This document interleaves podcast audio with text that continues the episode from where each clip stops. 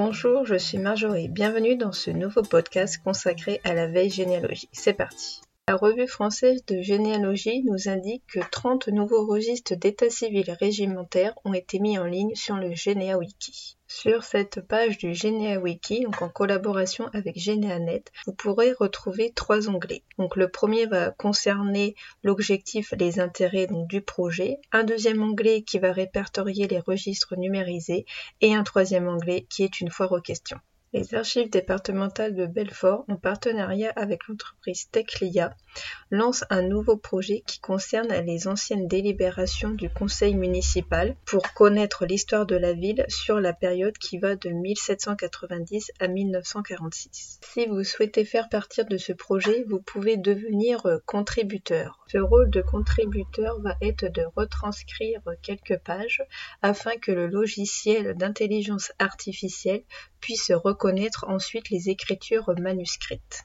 Les archives APHP nous indiquent une mission collecte à l'hôpital marin d'Andaille, où ils préparent les éliminations. Ils ont sélectionné des documents à verser qui va concerner les registres des entrées, les archives des enfants hospitalisés et scolarisés à l'hôpital, ainsi que des photographies et les archives de la direction de l'hôpital.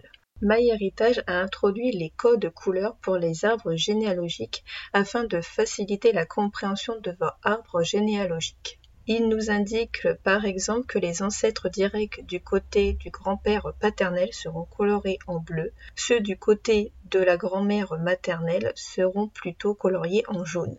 Comme nous avons parlé d'indexation tout à l'heure, Sophie Boudarel nous communique un article précis et clair de 11 aïeux qui euh, indique donc comment réaliser des indexations en généalogie. Je vous mettrai le lien dans la description. Pour continuer sur notre veille généalogique, si vous recherchez une loi euh, mentionnée dans un acte, vous pouvez consulter le bulletin des lois de 1789 à 1931 qui se trouve sur euh, Gallica.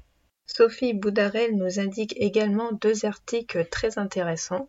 Le premier va concerner si dans votre généalogie ou si vous êtes intéressé par l'histoire des gens du voyage en France de 1789 à nos jours, vous pouvez retrouver sur le site des archives départementales de Seine-et-Marne une intervention qui a été réalisée en 2015 par Jérôme Weyard donc sur ces gens du voyage. Je vous mettrai les liens dans la description.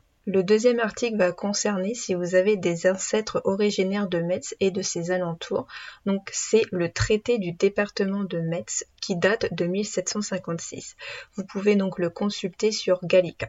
Dans ce traité qui est décomposé en deux parties, vous allez pouvoir retrouver dans une première partie tout ce qui va concerner la situation, les productions du pays et son administration. Et dans la seconde partie, elle va euh, traiter tout ce qui concerne l'état alphabétique et topographique des villes, des bourgs, des villages, des hameaux, etc. France Archives nous fait part d'un podcast des archives départementales du Pas-de-Calais sur Courrières 1906 du drame à la colère.